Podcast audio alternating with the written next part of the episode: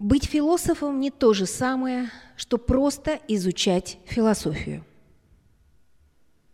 Если мы не чувствуем философию, если не любим ее, если познание не трогает нас, не волнует, зачем оно нужно? Чтобы задействовать клетки головного мозга?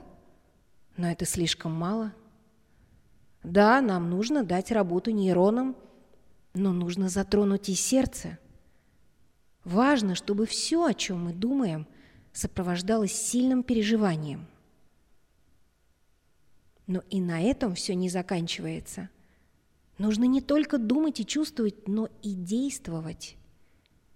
И нужно приводить в согласие то, о чем мы думаем, что мы чувствуем и что делаем. Когда три этих элемента согласованы, тогда мы являемся философами, потому что есть большая разница между тем, чтобы изучать философию, и тем, чтобы быть философом.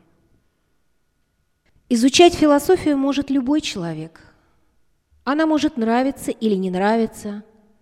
Можно ее понимать или не понимать, но, несмотря на это, можно изучать ее. Быть философом – это совсем иное. Это действие, это искусство.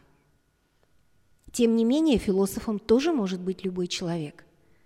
Строго говоря, быть философом гораздо легче, чем изучать философию, потому что быть философом может любой, кто задает вопросы с подлинным интересом и искренностью, и с такой же искренностью начинает искать ответы на них. Мы хотим быть философами – а не просто изучать философию.